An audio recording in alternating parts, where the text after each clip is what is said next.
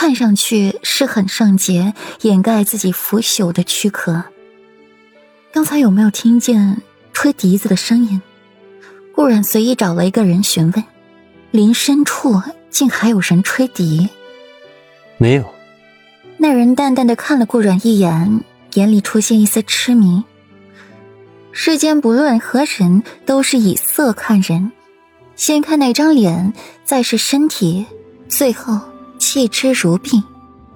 没有，是自己听错了吗？山洞里，裴玉的手指微动，墨眸睁开，里面色彩浓郁。刚才那一声笛音。因着昨夜下雨的缘故，土地泥泞，周边还有不少的露水。裴玉是过了午时才走的。夫君，你现在怎么又认识路了？顾阮惬意的靠在裴玉怀里，手里继续玩着裴玉的玉佩。顾阮看了一眼天空，太阳不知何时又钻进了云层，天阴沉沉一片，给顾阮一种又要下起暴雨的错觉。软软，你还想不想回营地了？裴玉语气里透出一丝丝威胁。想。顾然正色道：“他可不要再在外面待上一夜了。”就算为夫刻意走错路，软软又能把为夫怎么样呢？裴玉唇瓣暧昧的贴着顾软的耳朵，极其嚣张的话传进了顾然的耳中，好气哦。那。你回去平城后就准备睡书房吧。顾然冷哼一声，靠裴玉怀里，慵懒的闭着眼睛。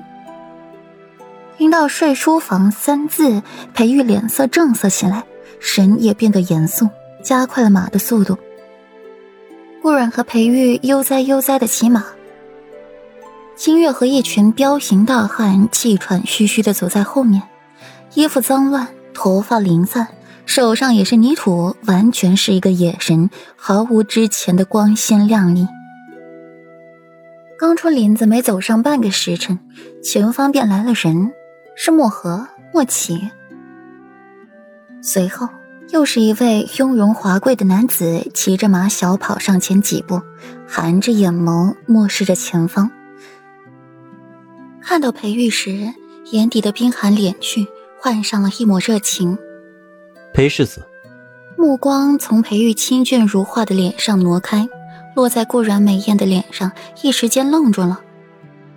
卞和见过高傲如眉的霍简一，空谷幽兰的霍安影，以及清新淡雅的顾河，像顾染这样的美得令人心悸的美人，倒是从未见过。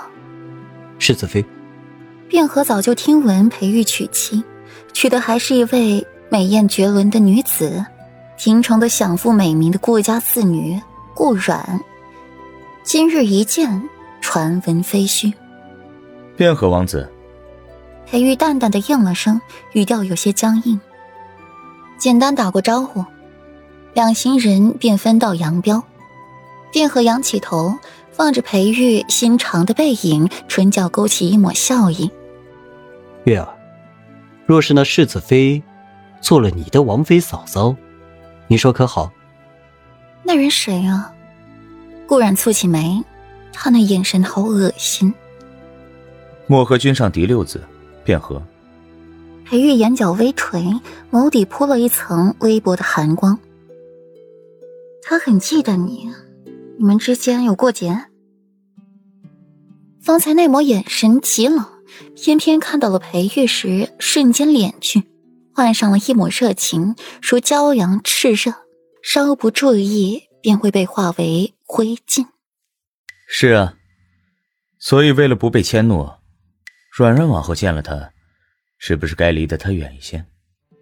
裴玉大大方方的承认了，这小美人儿脑袋瓜子聪明，两下就转过了弯更何况自己也不愿欺瞒着他，先交了底。